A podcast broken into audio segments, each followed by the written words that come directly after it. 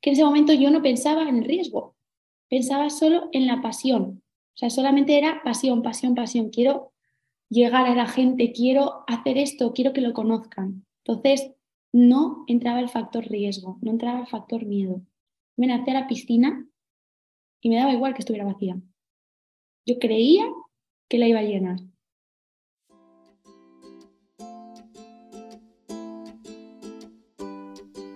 Hola, soy Laura Orzaiz y me encanta hablar de marketing, redes sociales, mindset y todo lo que hay detrás del fascinante mundo del emprendimiento.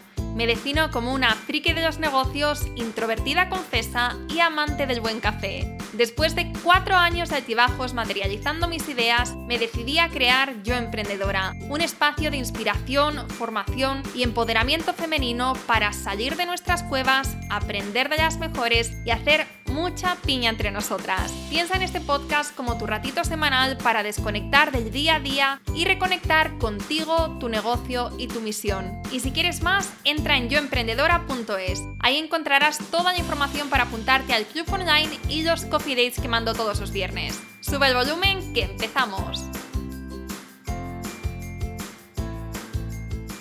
Hola, ¿qué tal? Soy Ashley, editora del podcast Yo Emprendedora.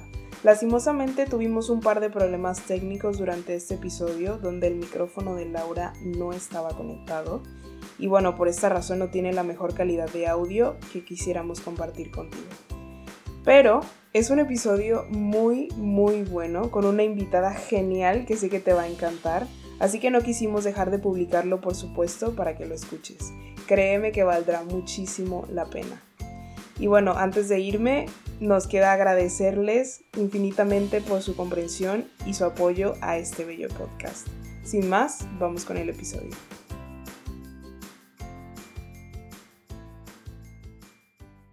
Buenos días, Rebeca. ¿Qué tal? Bienvenida al podcast. Buenos días, Laura. ¿Cómo estás? Encantada de estar por aquí contigo. Encantada de tenerte por aquí.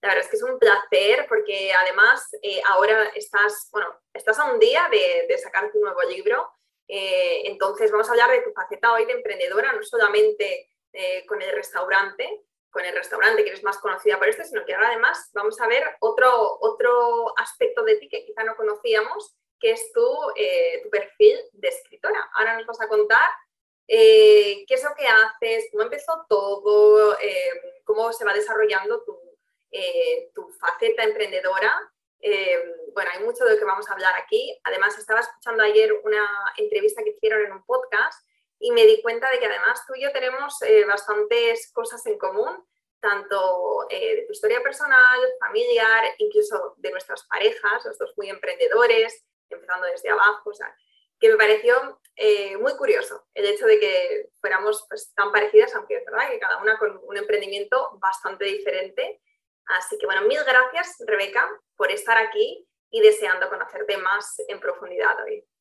Nada, gracias a ti. Como te comentaba, para mí la oportunidad de poder hablar y de poder sumar en, proyectos de otras emprendedoras es algo que, me tomo muy en serio en, en, mi carrera profesional porque creo que es la forma de construir una red de apoyo con la que todas podamos crecer y realmente evolucionar en nuestros proyectos. Al final, eh, yo con la palabra que mejor me siento es con, con, la palabra emprendedora. Soy una persona que no me gustan nada las etiquetas, pero, pero si tengo que definir qué es lo que hago profesionalmente, me dedico a, a eso, a intentar conectar con mis ideas, conocerme cada día mejor, hacer un trabajo personal de desarrollo eh, y crecimiento desde la conciencia, conocerme y poder desarrollar productos, servicios y experiencias que a la gente le, sumen. Por eso sí que es cierto que, aunque mi emprendimiento ha empezado con el tema del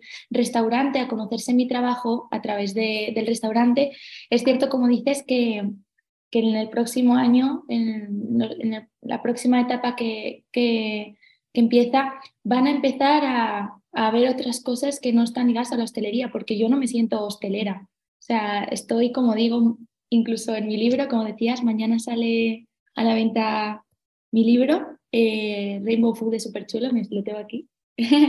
y, mm, y, es un, o sea, realmente es una historia de superación y emprendimiento contada a través de la cocina de Super Chulo, porque es cierto que mi historia de superación está muy, muy relacionada a, la energía de los, de los alimentos y ha sido mi camino. Pero realmente lo que hacemos en la vida es un camino para desarrollarnos como emprendedoras.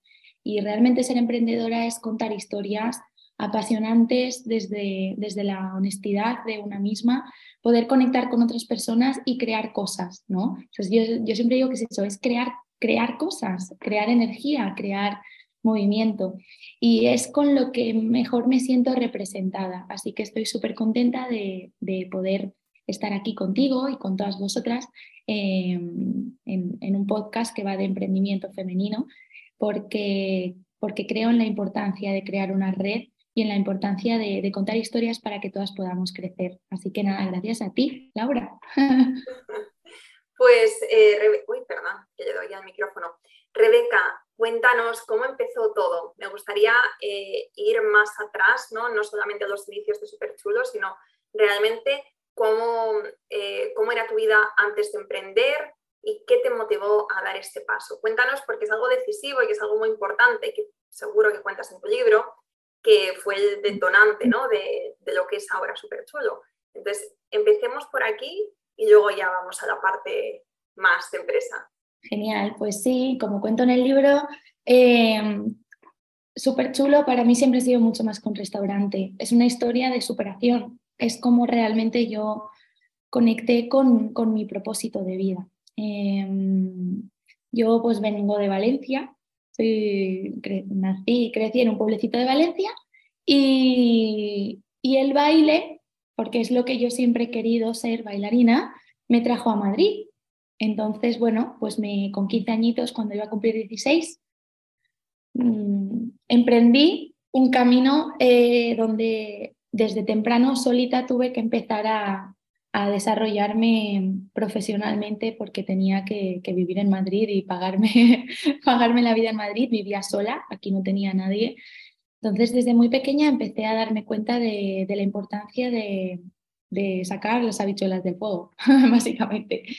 Nada, con 16 añitos pues seguí con mis estudios, empecé a trabajar, a conocer el mundo laboral, hice de, todo, probé de todo y en todo, pues, lo, todo lo que se me dejaba, porque con 16, 17 años poco podía hacer, pero siempre tuve esa motivación de emprender, incluso monté con un amigo una, una tienda de ropa e íbamos eh, con nuestra propia marquita de ropa por diferentes pop-ups que son como tiendas de estas temporales siempre he sido una persona que ha necesitado desarrollar sus ideas es algo que me caracteriza muchísimo. Y mm, llevarlas a su máximo potencial para poderlas compartir con el objetivo de, poder acompañar y ayudar a, otras personas ¿no? que están en el mismo proceso. Bueno, eh, a los 18, 19 años se me trunca un poco la vida y mis planes, me doy cuenta de que, de que el mundo del baile no, no es para mí de una forma muy agresiva y difícil, que es a través de, la enfermedad. El camino, la enfermedad como camino es algo que muchas personas pasamos en la vida y en ese caso, pues siendo tan jovencita y tan emocionalmente tan dispersa, porque al final era, un, era muy joven y estaba muy solita, pues caí en los que son los trastornos alimenticios y empecé a tener conductas relacionadas con la bulimia y la anorexia. Al principio no sabía lo que era y no me lo tomaba muy en serio, pero pasando el tiempo me fui dando cuenta de que esa conducta era altamente agresiva para mi vida hasta el punto de, de llevarme a una, a una depresión eh, y a una vida completamente deconstruida por todos los lados. Dejo el baile y, bueno, decido quedarme en Madrid, eh, sigo trabajando y busco formas de salir hacia adelante. Entre otras cosas, conozco a, mi actual pareja, a Cata, y juntos emprendemos pues eh, el, mm, al final el, núcleo de, trabajo para intentar salir ¿no? de, esta enfermedad. Yo convertí mi vida en una especie de estudio o centro de, trabajo donde, donde poder conseguir las herramientas suficientes como para salir de ahí. Probé mil cosas, probé todo tipo de dietas, todo tipo de estilos de vida. Nada me funcionaba o si me sacaba del problema actual me metía en otro, en otro tipo de obsesión, en otro tipo de, conducta destructiva. Hasta que fui em, conectando con los alimentos desde la energía de los alimentos. Me fui dando cuenta de que, de que poder comer, alimentarme, incluso tener el poder de alimentar a otros, era algo que era lo suficientemente importante como para sentirme sana y poder estar lo suficiente fuerte como para poder compartirlo. Esto es algo que en el libro desarrollo largo y tendido, explico por todo lo que pasé, las terapias que hice, las cosas que probé y cómo fue este proceso de forma más detallada. Pero sí que es cierto que súper chulo empieza em, desde la necesidad de, curarme a mí misma y, y desde la necesidad de poder compartir todo lo que yo estaba aprendiendo para ayudarme a mí. Yo creo que la fuerza de cualquier emprendedora nace de ahí, de la necesidad de, ayudar, porque realmente es la pasión lo que mueve el mundo. O sea, ningún proyecto, o sea, ahí hay un, hay un manto de, de ideas sobre emprender. Por una parte está la dificultad de todo lo que es la parte legislativa, burocrática, etc. Luego hay una parte que es como, está muy idealizada o muy romantizada en, en, no sé, como, como idea general, ¿no? Yo creo que lo que nos mueve a las emprendedoras es la pasión y sin esa pasión no podríamos llevar a cabo nuestros proyectos porque la recompensa no suele ser económica, la recompensa no suele ser em, de éxito tangible, la recompensa suele ser el estar conectado contigo misma y poder desarrollar tus ideas y poder comprometerte con las personas para poder ayudarles. O sea, esa, es, la primera recompensa y la primera satisfacción que, encontramos como emprendedoras a la hora de, de emprender con nuestras propias ideas. Luego, dependiendo de muchos factores, si las cosas van avanzando, van evolucionando y consigues tener un éxito visible, vas conectando con más gente y vas haciendo tu negocio algo más, más grande y más tangible, ya vas teniendo recompensas de otro tipo. Pero a mí personalmente lo que me mueve es la pasión por poder desarrollar mis ideas y ayudar con ellas a, todo quien, a todas las personas que lo necesiten. O sea, sigo a día de hoy haciendo las cosas desde ahí. No lo hago ni por dinero, ni lo hago por éxito, ni lo hago por crecer, ni por ser la empresaria más grande del mundo, no lo hago por pasión. Entonces, yo creo que esa ha sido la clave de, de Súper Chulo, cómo me he metido en un mundo de hostelería tan amplio, tan grande y tan gigantesco, porque hay gigantes de la hostelería, como un proyecto tan pequeñito de una chica de 22 años, em, sin experiencia en el sector, ha podido meterse tan de lleno en, el mundo de los negocios gastronómicos de Madrid y tener tanto éxito. La clave para mí ha sido la pasión.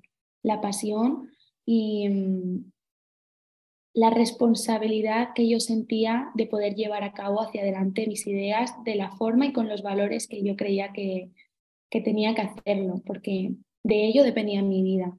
Yo me curé con esto. O sea, yo desde que monté súper chulo no volví a vomitar ni a tener unas conductas con esa agresividad y esa violencia hacia mí. Obviamente lo cuento desde el camino en el libro, porque que haya salido de ahí no quiere decir que ahora esté con otros procesos. Yo sigo con mi psicóloga, sigo teniendo acompañamiento psicológico, sigo teniendo procesos de ansiedad, heavy. En el libro lo cuento desde el proceso, porque hay demasiadas historias de superación contadas desde la medalla, desde ya lo he conseguido. No conseguimos nada, esto es un camino, y más en el mundo del emprendimiento. O sea, Siempre hay montañas rusas, siempre hay escaladas, momentos de tensión, momentos de éxitos y esto es así. Emprender es esto, saber estar en ese fino equilibrio entre, entre el que todo vaya bien y el tú estar bien y hacer que tu proyecto crezca y el que de repente se líe parda y tengas que también hacerte cargo de esa situación. Entonces, me gusta poder compartir mi historia desde la parte bonita, porque es muy bonito eh, poder compartir, pero también desde la parte de la, de la dureza que conlleva hacerte cargo de tus propios pensamientos y de tus propios proyectos. Por eso me gusta hacer proyectos diferentes, no solamente enfocarme en los negocios, sino también hacer el también poder divulgar, me parece importantísimo.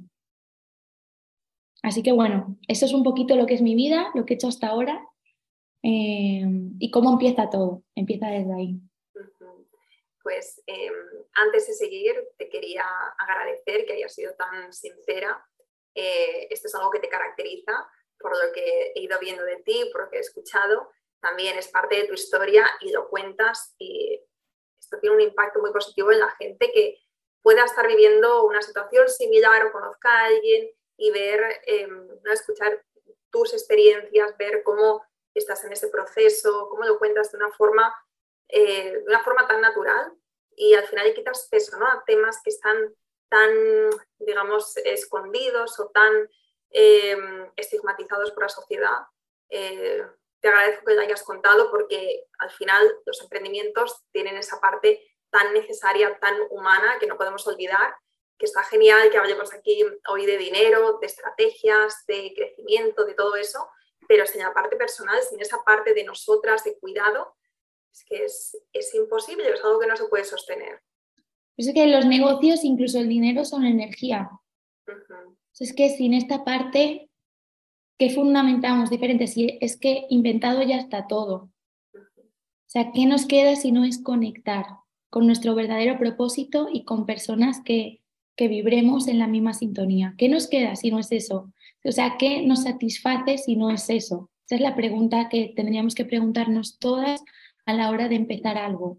Y luego saber que vas a tenerte que hacer cargo de ti misma por el resto de tus días.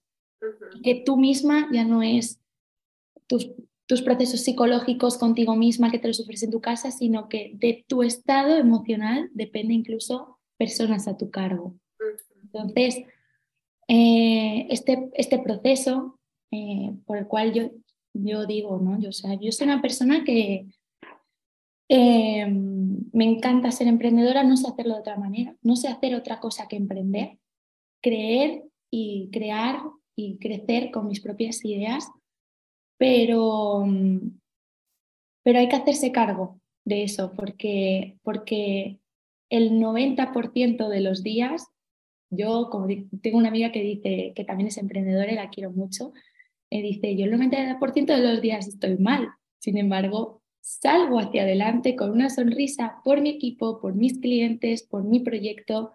Y sí, muchas veces hay que hacer ese ejercicio, no es mentirnos, es hacer un trabajo de conciencia tan grande, con tanta responsabilidad hacia hacia tu proyecto, hacia tus valores, hacerte cargo de, ese trabajo psicológico para poder llevar hacia adelante todos tus proyectos. Es la clave para poder, para poder emprender y seguir hacia adelante con, el mundo de los negocios llevados desde esta perspectiva. Yo los llevo desde esta perspectiva porque no sé llevarlos de otra manera. Yo no sé crear negocios que no tengan que ver conmigo, con lo que soy, con lo que siento y con lo que quiero compartir. Habrán otras personas que sí, yo no puedo. Entonces me tengo que hacer cargo de quién soy, de conocerme más, de ser más auténtica, de poder compartir con más verdad. Por eso te decía, lo único que tenemos es nuestra propia verdad y nuestra propia historia, porque ocultarla, sí, con esta verdad podemos ayudar a tantas personas. Si fuéramos todos más de verdad, no habrían tantos tabús, no habrían tantos problemas. O sea, podríamos pedirnos perdón a la cara más fácilmente, disculpa, no he sabido hacerlo. Yo como jefa no sé hacer muchas cosas de las que me enfrento cada día, y me tengo que enfrentar a ellas y puede ser que me equivoque. De hecho, el 2% de los éxitos salen del 90 98% de los fracasos. ¿Qué más verdadero y honesto en ese 98% todas las veces que decir, lo siento, no sé hacerlo mejor? Es que a mí también nadie me ha enseñado a hacerme cargo de esto, a ser la emprendedora 10. Nadie me ha enseñado. Entonces, con honestidad, enfrentarnos a todo ese proceso, poder compartirlo con personas afines y ser de verdad nos va a ayudar cada día a tener emprendimiento con, con más valores y con, con, más significado que ayude de verdad a las personas, ¿no? Entonces, todo eso uf, es muchísimo para una persona porque, porque eso te lleva a una, estabilidad emocional, como te digo, con la que estar acompañada de terapia psicológica, siempre sentirte acompañado de las personas que, que, pues bueno, esto, por ejemplo, poder hablar con otras emprendedoras.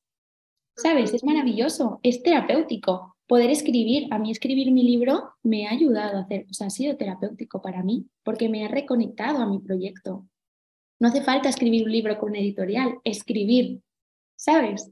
Son cosas que, los problemas del día a día en una empresa te hacen perder el, el objetivo del por qué emprendiste, del por qué tú estás haciendo esto todos los días, por qué has elegido hacer esto.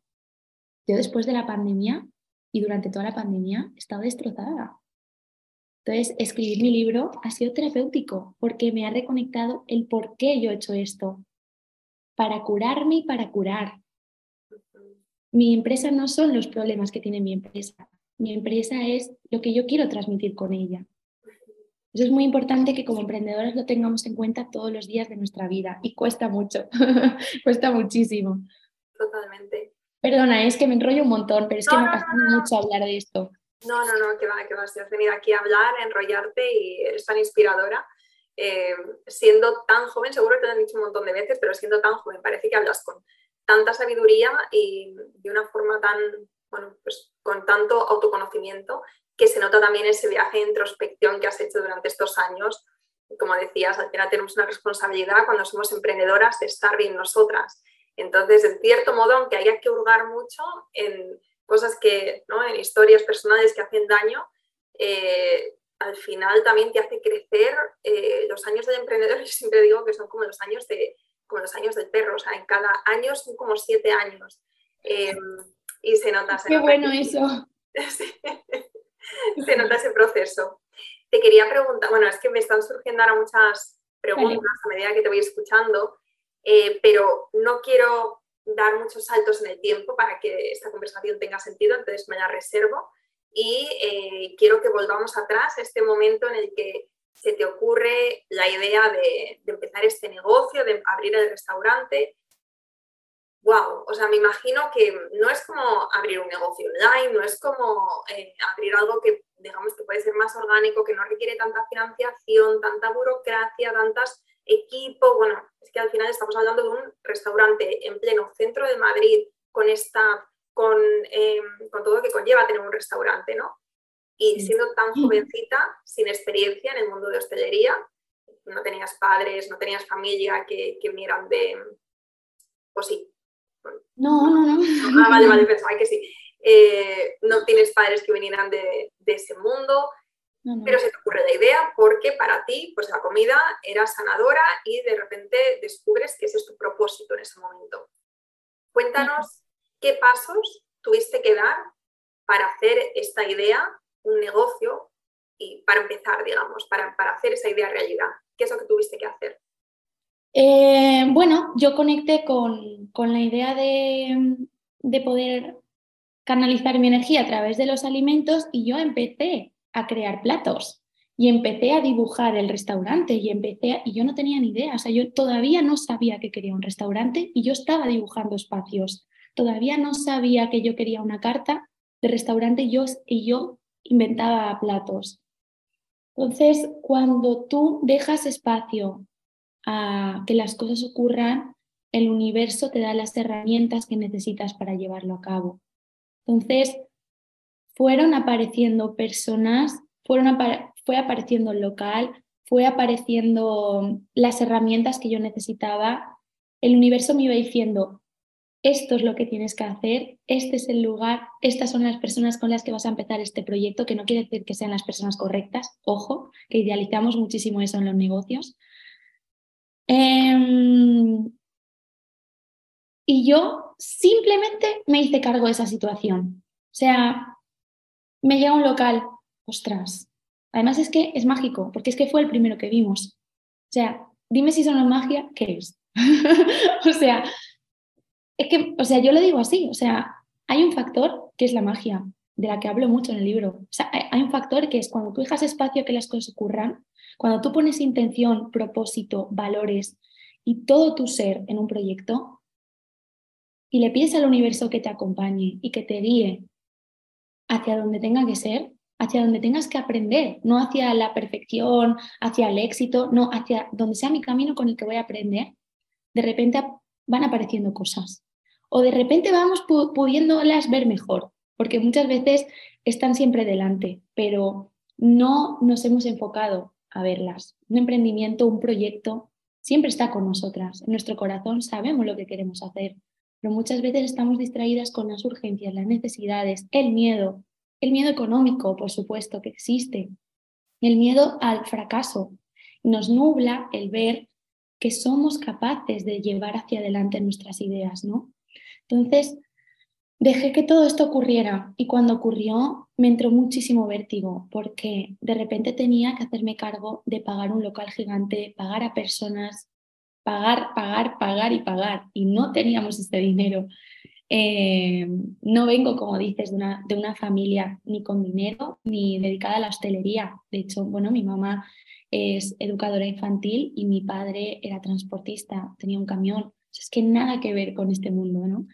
Eh, tampoco podían ayudarme económicamente. Mi madre no, no podía, o sea, no podía ayudarme con el proyecto y aún así tuvimos que avalar parte del proyecto y uno de los préstamos que cogimos con un piso de mi abuela. O sea, al final todo el mundo, yo ya estaba metida ahí, todo el mundo se implicó en, en ayudarme a financiarlo. Afortunadamente, mi chico es una persona que también lo cuento mucho en el libro, es una persona que lleva en el mundo de los negocios, tiene 10 años más que yo, el factor edad es importante.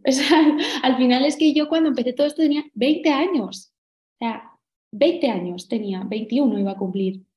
Entonces mi chico tenía 10 años más que yo, él se dedica al mundo de la construcción, gracias a todo el trabajo que él había hecho durante esos 10 años en Madrid, pudimos adquirir préstamos, meternos hasta arriba de deudas y afortunadamente fuimos eh, pudiendo ir eh, financiando el proyecto a mitad de proyecto es cierto que nos quedamos sin dinero, tuvimos que abrir el, restaurante como pudimos y hacer todo lo posible para que funcionara y él mismo empezara a autofinanciarse.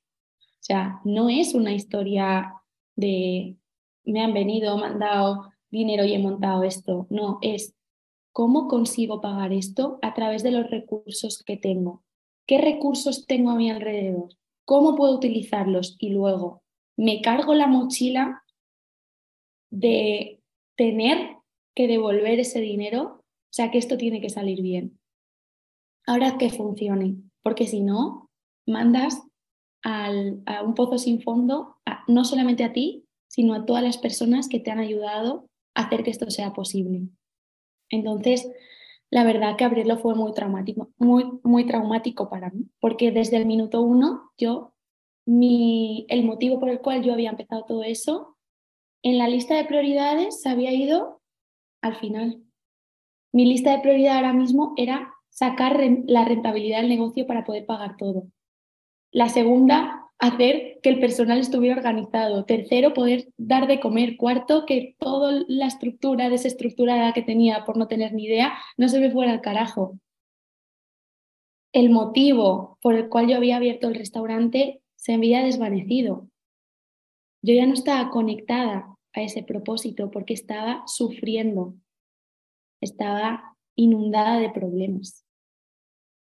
Y eso es algo que es muy difícil. Justo cuando, cuando conseguimos ya superar los tres primeros años de negocio, y afortunadamente siempre ha ido súper bien, ¿eh? porque yo decía, tiene que funcionar, es que no hay otra opción. No hay otra opción porque tengo que pagar. ¿Sabes? Cuando no tienes ese dinero, ese colchón detrás, tienes que hacerte cargo de poder pagar todo. Y tiene que salir de tu esfuerzo, de tu trabajo, de tus resultados y tu efectividad. ¡Wow! Es que es muy duro tener todo eso en la espalda. Es que es muy duro tener todo eso en la espalda. Y nadie te dice que va a ser un camino de ansiedad, de depresión, de problemas emocionales, de estrés, de necesidad de, o sea, de no saber cómo gestionar todo eso, de querer abandonar 50.000 veces. Es que nadie cuenta que emprender también es eso. Supongo que con el dinero, si, si es una familia que tiene dinero, tal, Supongo que también habrán otras cosas, se vivirá de otra forma completamente diferente, pero, pero creo que el 90% de las personas que emprenden no emprendemos con dinero ni con una oportunidad económica brillante con la que tener un respaldo maravilloso y pensar, puedo caerme, no pasa nada. No, es que no puedes caerte, esto tiene que funcionar. Esa era mi presión. Sí, sí, pero al final cuando te pones, eh, cuando decides que tiene que funcionar, cuando no te das otra opción, no es estoy probando y bueno, pues si no funciona, pues ya probaré otra cosa o ya me buscaré, porque hay veces que es verdad que emprendemos pensando, bueno, me voy a dar no, le voy a dar una oportunidad a esta idea, pero si no funciona, pues ya me pongo a buscar trabajo eh, en empresas y no sé qué. Pero es que hay veces que dices, es que no concibo, como tú has dicho al principio, no concibo otra forma de vida que sea haciendo realidad mis ideas, creando, creyendo en mí. Entonces, cuando realmente pones toda la carne en el asador, con, bueno, con la responsabilidad no solamente de equipo, pero también familiar, y bueno, e, era, era mucho, mucho para una, para una chica tan joven, para una pareja, para... O sea, me imagino que, que lo tuviste que mm. pasar mal. Claro, yo nada más abrí el restaurante, yo ya tenía a mi cargo 40 personas. Claro, es una empresa gigante. Para mí el gigante a día de hoy sigue siendo gigante. Y más encima, más gigante que va a ser. O sea, yo miro, miro proyectos de futuro con la marca y sigo sintiéndome esa niña de 20 años que no tiene ni idea de cómo hacerlo. Sigo enfrentándome a los retos de mi, de mi empresa desde ese punto. O sea, honestamente, yo todavía me siento muy, muy, muy inexperta. Todos los días hago cosas que no sé cómo se hacen. Y, ahí estamos. O sea, mm, me gustaría que las personas que nos pudieran escuchar se dieran cuenta de que las personas con las que se comparan de wow, qué experta, qué exitosa, wow, qué bien lo hace, es exactamente igual que ella que no sabe cómo hacerlo. Y que desde ahí se hace. Desde ahí se hace, desde ahí se emprende, desde ahí se mm, va saliendo del barro. Pero me encanta poder compartir mi historia para poder romper con esa imagen de esos casos de éxito, de ese éxito visible que todos tenemos referentes, ¿no? De wow, qué pedazo de emprendedora, qué, qué increíble persona, ¿no? Como no, bueno, no sé, a lo mejor sí que hay personas que saben hacer todo, que se les da de maravilla, tienen muchísima educación financiera, educación empresarial. Eh, yo no. Voy a machete, voy salvándome a mí misma, voy aprendiendo de errores y voy haciéndome cargo de las situaciones que, que voy viviendo y aprendiendo muchísimo, porque obviamente tengo muchísimo más conocimiento de causa de lo que es montar un restaurante y emprender y, hacer empresas eh, millonarias que hace cinco años que no tenía ni idea, pero, pero, pero sí, sigo sintiendo que no sé hacerlo y que, y que, y que hago desde ahí. ¿eh? O sea, esa sensación de ese sentir no, no ha cambiado, no ha cambiado. O sea, y cada vez además crece más el proyecto y te enfrentas a cosas nuevas. ¿sabes? Que tampoco nunca te has enfrentado, así que no queda otra que asumir que se puede emprender desde ahí, que no pasa nada, ¿sabes? Y que no, y que no necesitamos saber nada, tener nada, ni, ni ser las empresarias perfectas como para poder emprender nuestros proyectos y nuestras ideas, no hace falta. Ni esperar a tenerlo eh, todo bajo control, ni esperar a tenerlo todo perfecto. Eh, o sea, no esperar, yo lo que estoy sacando también de tu historia es que has actuado y con la inercia has ido creciendo, has ido aprendiendo, has ido haciendo y bueno, hoy estás aquí gracias a que un día te lanzaste, a pesar de que la mayoría seguro que te dijo, estás loca, ¿cómo vas a hacer esto? Es un riesgo tremendo y cómo le vas a hacer eso a X personas, ¿no? O sea, como que de repente poniendo muchísima responsabilidad, a lo mejor a una persona tan joven que podría pensar, ¿no? Por cómo pensamos como sociedad que tenías la la cabeza en las nubes, que eres una, soñadora, que eso no pasa en la vida real, que te ibas a estrellar. Hay una parte del libro que estas palabras que has dicho, dice, tiene que haber una explicación para que a esta, y especifico los prejuicios con los, que se con los que he tenido que lidiar durante años, a esta niña pija, hija de papá, niñata infantil que vive en las nubes, aterriza, novia de, le vaya bien su negocio. Nadie quiere escuchar que el trabajo personal y el camino de la conciencia se hallan detrás del éxito visible. Quieren un porqué tangible al que atribuirle ese reconocimiento.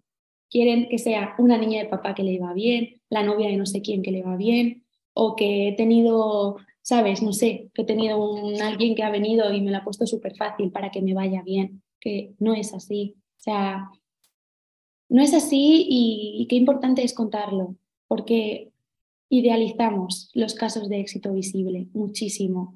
Sobre todo nos crea una expectativa y nos aleja muchísimo más de nuestras metas y nuestros objetivos como emprendedoras, porque nos hace sentir que no somos esa persona, ni tenemos lo que ha tenido esa persona para hacerlo. Y no.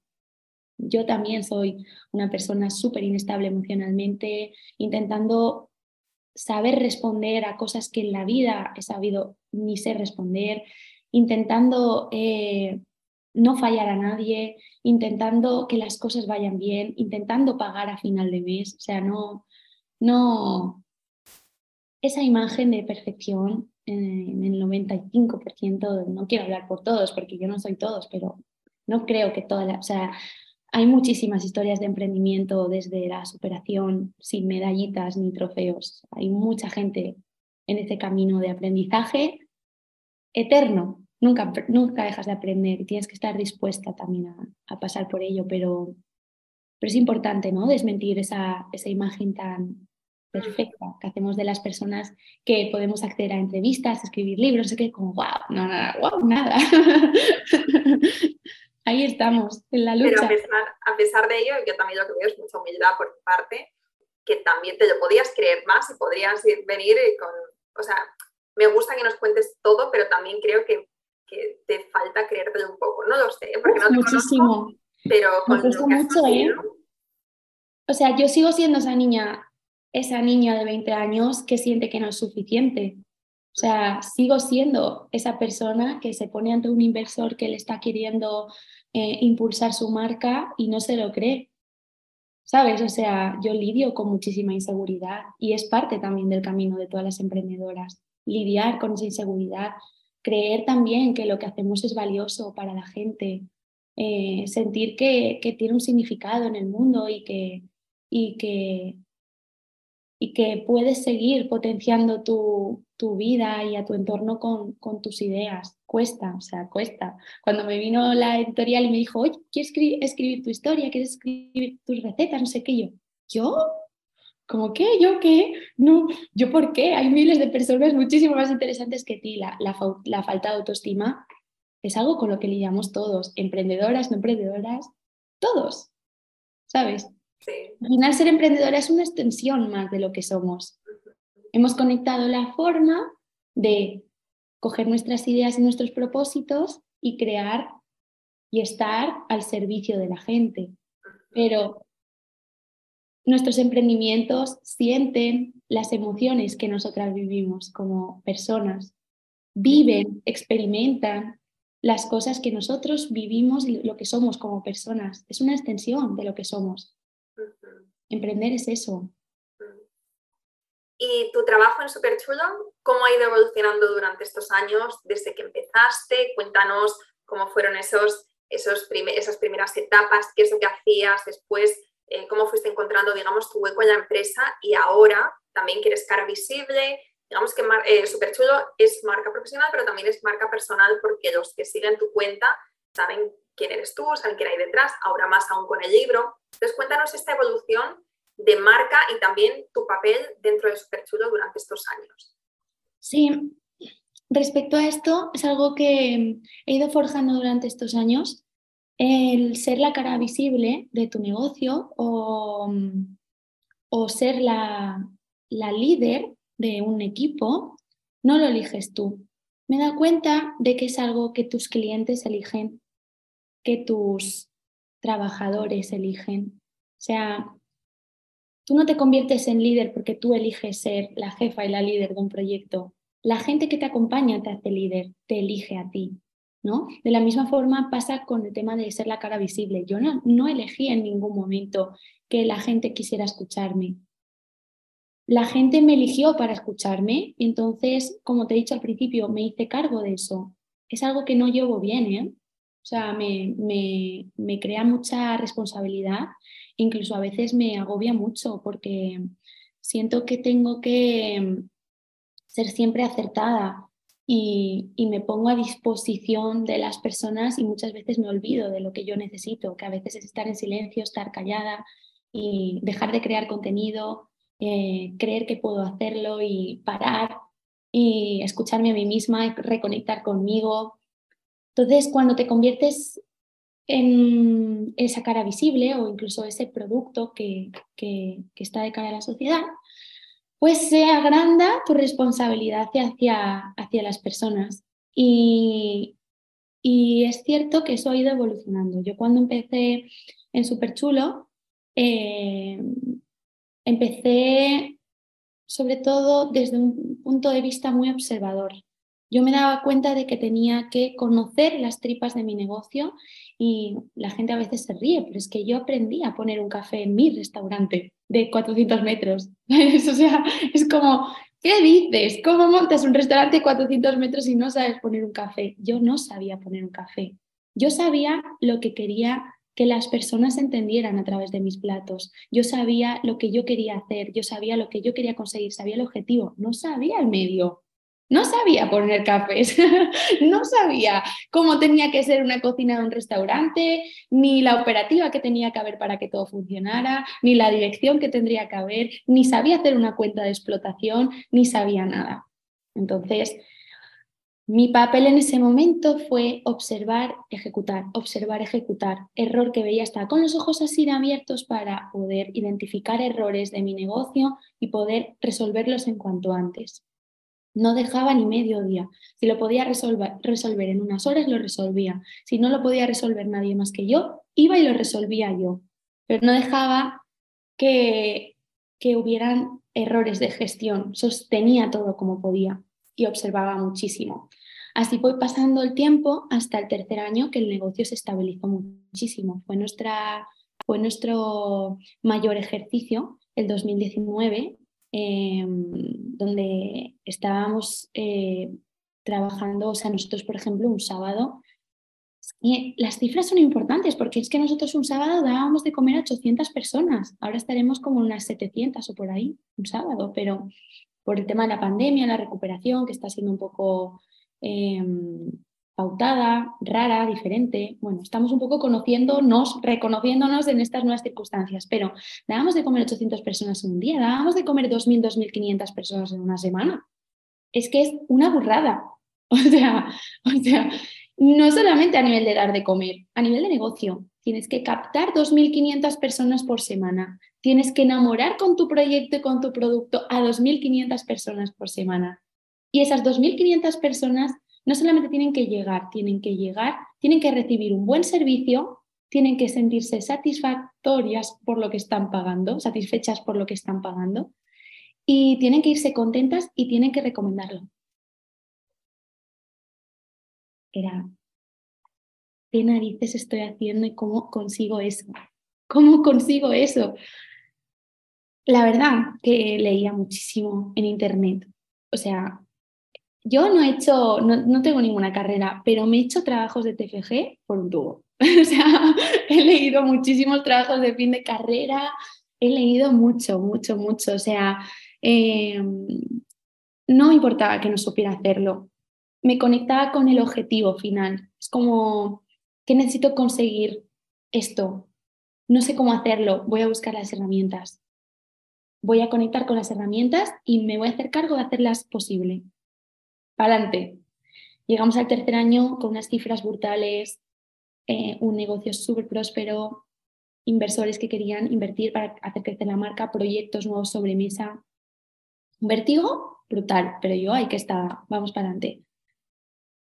Gracias al universo, antes de meter el pie en nada, llegó la pandemia y menos mal que yo no había iniciado ningún proceso de expansión, porque yo no tenía el dinero como para poder, eh, o sea, haberme metido en proyectos nuevos y tenerlos que haber cerrado por la pandemia. Entonces, afortunadamente, estábamos ahí, ¿no? Tres años, habíamos conseguido paliar la deuda de, de inversión inicial, las cosas estaban yendo súper bien, estábamos en pleno éxito, las cosas estaban organizadas también a nivel directivo, organizativo, operativo. Viene la pandemia, destroza todo el trabajo que habíamos conseguido. Y de repente mi día a día, en vez de, o sea, pasa de observar y reconducir a dirigir, operativizar, profesionalizar, a destruir. Busca la rentabilidad, destruye recursos para ser rentables, busca gastar lo mínimo para sobrevivir con lo mínimo, busca em, o sea, busca paliar todo lo que puedas, la deuda que pueda generar esto, destruye, tus recursos, porque yo he creado una estructura, que era un equipo, ahora no puedo tener equipo, tengo que rebajar a la mitad de mi equipo, una putada enorme. O sea, la incertidumbre. Es como, vale, ahora paro esto, pero ¿cuándo voy a volver a empezar? ¿Cómo voy a volver a empezar? ¿Con qué recursos voy a volver a empezar? ¿Voy a tener la suficiente fuerza económica y directiva como para volver a empezar? ¿No puedo gastar mis recursos para cuando tenga que volver a empezar? O sea, dificilísimo, chunguísimo. Eh, eso hizo que yo emocionalmente me destruyera mucho, la verdad. Me quedé muy desgastada. Me puse a, sostener de nuevo la situación, a ser honesta con mi equipo. Chicos, no sé qué va a pasar, pero vamos para adelante. Yo no os voy a dejar caer. Acompañarme, vamos, como una familia, para adelante. Eh, afortunadamente nuestros clientes nunca nos han abandonado y, y de hecho a través de la pandemia surgió más compromiso con la marca y me conocieron más a mí. Y hubo como, la gente se volcó más con el proyecto, porque vieron el esfuerzo, el alma de una chica haciendo lo que fuera posible por su negocio, para mantener su plantilla, para mantener su, su proyecto. Entonces, la gente se unió con más fuerza al proyecto. Hubo varias campañas de, de reivindicar cosas que desde nuestro sector yo estaba viendo que no podía callarme, o sea, yo no podía callarme, para ayudar a las personas y a los negocios que no podían estar en pie como yo. decía, ¿cómo es posible que estemos viviendo esto? Yo puedo sostenerme porque tengo una estructura y una economía que he forjado durante estos años que me permiten sostenerme, pero ¿y la gente que no? Que tiene un autoempleo en un bar, en un proyecto pequeño. Yo sufrí muchísimo. La injusticia la llevo muy mal, eh, sufrí mucho y he terminado la pandemia con grandes secuelas emocionales, o sea, que todavía sigo sufriendo, ese cansancio emocional, eh, esa, esa, ese dolor por, por ver esta situación tan deconstruida que hemos visto, esa incertidumbre, todavía sigo resentida y dolorida por esa, por esa etapa.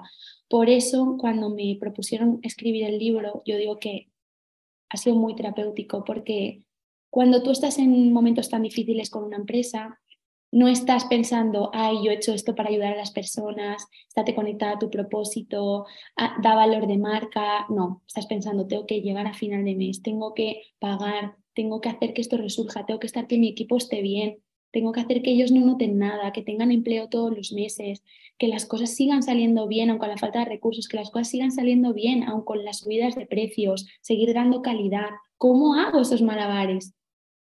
¿No? Entonces, todo eso te, te aleja enorme de tus propósitos. ¿Cómo sigues conectado a tus propósitos con tantos problemas? Es muy difícil. Y a mí escribir el libro me hizo recordar el por qué sobre todo ahora que estamos empezando como una etapa de salir de esta post-pandemia, de estos momentos tan difíciles y emprender nuevas formas de crecer, de expandir la marca, de fusionarnos, eh, etcétera, etcétera. ¿no? Necesitaba reconectar con el por qué, pero yo no soy una persona que hace las cosas por dinero. Yo no quiero crecer porque me quiero hacer millonaria y quiero tener, mm, no sé, quiero estar por todos los lados siendo la empresaria mm, de la medallita, la mejor empresaria del mundo. Yo hago las cosas por propósito. ¿Desde dónde? Si estoy que no tengo ni, una, ni un ápice, ni una gota de, ya de, de, fuerza ni energía. Escribir el libro me reconectó con esa energía y me ayudó a darme cuenta del por qué estoy haciendo esto y por qué quiero seguir, seguir creciendo. Pero, pero, pero es difícil, es duro. Entonces mi, mi etapa como dentro del restaurante, que era la pregunta, ha ido evolucionando. ¿Hacia dónde? Pues hacia donde el negocio me dice. Yo voy escuchando a mi negocio, es lo que más hago, escuchar a mi negocio, escuchar a mis clientes. ¿Qué necesita mi negocio? ¿Qué me piden mis clientes? ¿Cómo puedo dárselo? ¿Cómo puedo aportar a mis, eh, a mis clientes valor a través de mi negocio? ¿Qué le falta a mi negocio para poder aportar valor a mis clientes? Es un ejercicio de escucha constante. ¿Sabes? Es un ejercicio de, de, de creación constante.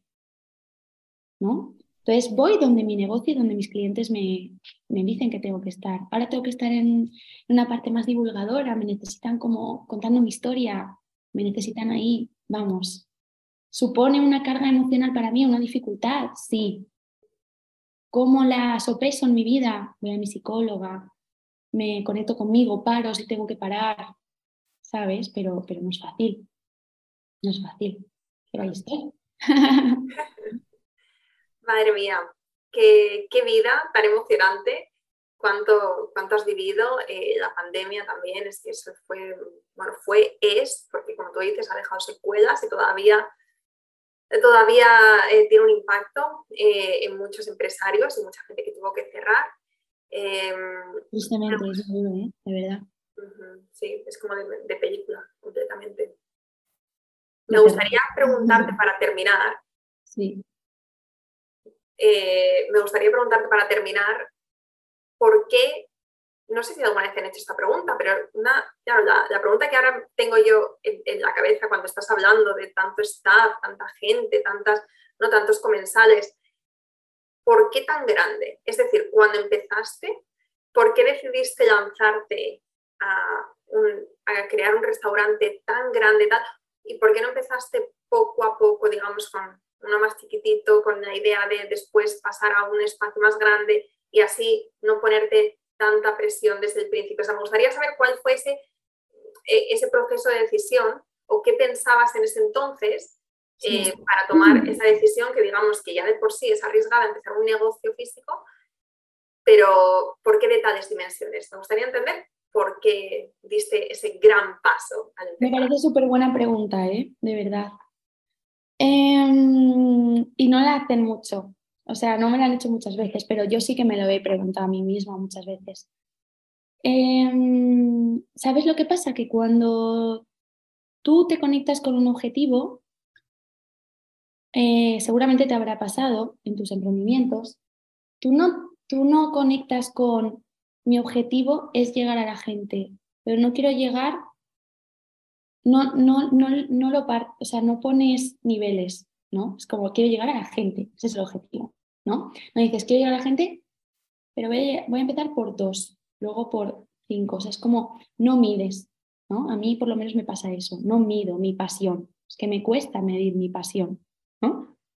Entonces, eh, y soy muy intensa y muy apasionada. Entonces, hoy día, si yo hubiera sabido todo lo que conllevaba y el riesgo que conllevaba y todo lo que conllevaba hacer el restaurante tan grande y que fuera un proyecto tan grande, te digo que no lo hubiera hecho. O sea, el conocimiento de causa me ha creado eh, el conocimiento de riesgo que en ese momento yo no pensaba en el riesgo, pensaba solo en la pasión. O sea, solamente era pasión, pasión, pasión. Quiero llegar a la gente, quiero hacer esto, quiero que lo conozcan. Entonces, no entraba el factor riesgo, no entraba el factor miedo. Me nací a la piscina y me daba igual que estuviera vacía. Yo creía que la iba a llenar. O sea, a mí me daba igual. Me da igual. Me tiro a la piscina vacía, veo que está vacía, me tiro, me hago un chichón en la cabeza me lo curo, voy a llenarla de agua. Hoy día, si hubiera sabido que era una piscina tan grande y que eso podía ser muy difícil, no lo hubiera hecho por el conocimiento de causa, pero en aquel momento no conocía la dificultad, solo, solo era conocer de mi pasión por compartir lo que yo estaba eh, descubriendo. Entonces, eh, se hizo enorme, porque una persona sin pasión y sin límites no tiene límites no tiene límites, se hizo demasiado grande para mí, de hecho. O sea, ha sido y es demasiado grande. Hoy día me hubiera encantado meter un poco de mente y haberlo hecho más pequeñito porque hubiera disfrutado más el proceso. Pero, a su vez, si no hubiera sido tan grande, tan imponente, seguramente no me hubiera posicionado en el mercado de la forma en que lo ha hecho y no hubiera alcanzado tantas cosas como se ha alcanzado. Entonces, sopeso y lo que me alivia siempre es aferrarme a mi presente. Soy lo que soy por lo que he vivido. No puedo arrepentirme de las cosas que he sabido y que no he sabido hacer. Hoy estoy aquí, hoy puedo cambiar mi historia. hoy puedo elegir ir a algo más pequeño, hoy puedo elegir disfrutar más del camino. En aquel momento no supe y no pasa nada. Así lo hice y gracias a eso es lo que donde estoy hoy, con mis problemas emocionales, mis procesos psicológicos y con mis éxitos. Me ha llevado aquí.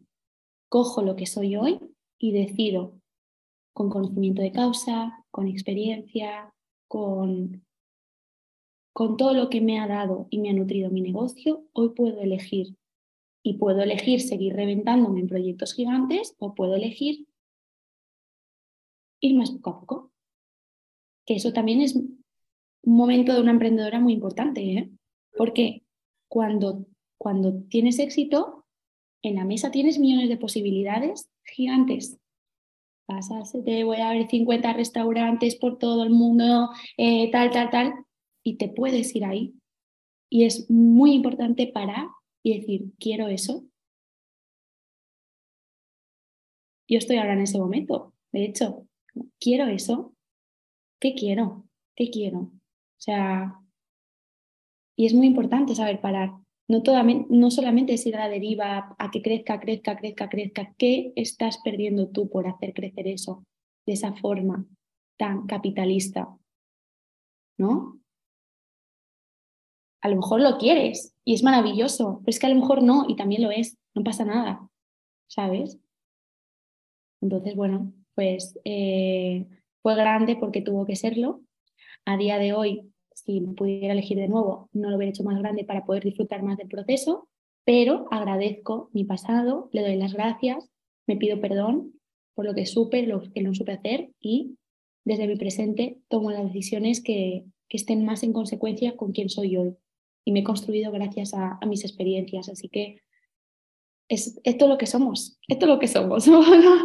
no, se puede, no se puede vivir desde otro punto de vista que no sea desde nosotras mismas y emprender lo mismo.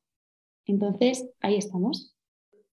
Sí, como bien has dicho, somos lo que somos por lo que hemos vivido, o somos como somos, mejor dicho, por, por lo que hemos vivido. Eh, Rebeca, te doy las gracias por este ratito, por habernos acompañado, por haber compartido tu historia eh, cuéntanos ahora dónde podemos comprar tu maravilloso libro que estoy deseando, ya que no me compro apenas libros ya de emprendimiento, porque tuve mi época al principio donde era, pues eso, ¿no? Historias y, eh, empoderamiento, autoconocimiento, ahora estoy en un momento más de novelas y de tal, pero escuchándote eh, me ha apetecido mucho profundizar más en tu historia y tus... Pues, la verdad que es un proyecto muy bonito, Laura, porque, como digo, cuento mi historia a través de la enfermedad, de los problemas de alimentación que tuve y todo, lo voy a, todo mi beneficio lo voy a donar a una asociación que, acompaña a personas afectadas y a familias afectadas por la bulimia y la anorexia. Vamos a hacer charlas de, me quiero implicar en primera persona, acompañar a estas personas que están en ese proceso para, para poderlas ayudar a ver perspectiva y que tengan fe y esperanza porque sin esperanza no, no podemos hacer nada, ni emprender, ni vivir, ni, ni nada. Entonces, es un proyecto muy bonito. Em, se puede conseguir en todas las librerías desde mañana, desde el día 20 de octubre, se puede conseguir en, pues en el FNAC, en el Corte Inglés, en la Casa del Libro, en Amazon. Eh, y, y, bueno, además de tener mi historia, tiene 50 recetas súper chulas.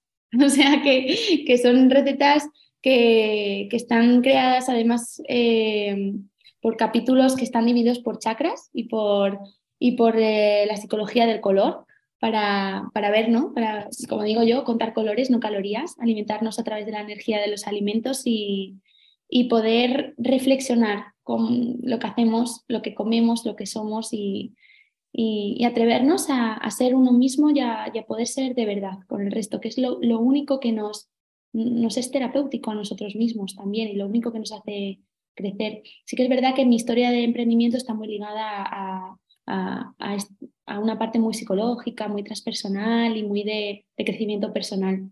Eh, pero, pero bueno, esta es mi historia. O sea, al final cada uno tiene una diferente. No está ni bien ni mal. La mía es esta. Muy interesante. Una historia muy interesante y bueno, y lo que te queda. ¿El libro cómo se llama? Se llama Rainbow Food de Super Chulo. Y pues eso, es una historia de superación y emprendimiento contada a través de la cocina Rainbow Food de Super Chulo. Eh, cuento mi historia, cómo emprendí, cómo, cómo, cómo pasé detalladamente eh, esos momentos de, dificultad y de emprendimiento que, hemos estado comentando aquí en tu podcast. Y luego pues vienen 50 recetitas maravillosas que son la historia y los platos, eh, bueno, partes son platos de súper chulo, platos son eh, platos nuevos. Es mi forma también de comunicarme, cocinar y, crear platos. Así que un trocito de mí para quien, para quien vibre con, con, esta historia y le apetezca conocer más. ¿Y el restaurante dónde está? El restaurante está en Manuela Malasaña 11, en Madrid. Y, el Instagram, donde también ahí tenemos un universo muy divertido y a la vez también hostil en ocasiones, es Súper Chulo Madrid. Y ahí, pues, pues bueno, contamos nuestro día a día, eh, anécdotas, reivindicamos cosas, yo qué sé. Un poco de todo. Lo llevo yo el Instagram, como no podía ser de otra manera, para poder hablar de verdad, poder comunicarme con la gente de verdad y poder hablar, pues ya que tengo un negocio y tengo la, el altavoz como para poder hacer cosas que sean cosas con propósito. Eso es emprender. Eso, sí. Eso es emprender. Pues mil gracias, Rebeca. Vamos a dejar todos los enlaces en las notas del podcast y también deseando ir a Super Chulo, deseando probar esa comida de arcoíris y deseando compartir este episodio y que lo escuche mucha gente y que, bueno, os quería pedir una cosa, os quería pedir que si os gusta, que si os ha inspirado, que lo compartáis con una amiga emprendedora, con alguien al que sentáis que, le va a gustar, que le va a hacer bien y que, que le va a aportar. Simplemente os pido esto, sabéis que no suelo, no suelo hacer peticiones a los oyentes, pero en esta ocasión me ha parecido que no solamente la historia de Rebeca, sino también el propósito que hay detrás de, de lo que estás haciendo ahora es muy importante, así que bueno, ahí lo dejo. Y nada, Rebeca, mil gracias de corazón por, por todo esto. Gracias a ti por, por crear esta plataforma y dar voz a personas y emprendedoras que estamos en el camino. Espero que te haya gustado este episodio y si es así, me encantaría que dejaras una reseña en iTunes, en Evox o en la plataforma que escuches tus podcasts. Esta es la mejor manera que tienes de apoyar el podcast y su continuidad. Muchísimas gracias por quedarte hasta el final y seguimos la próxima semana.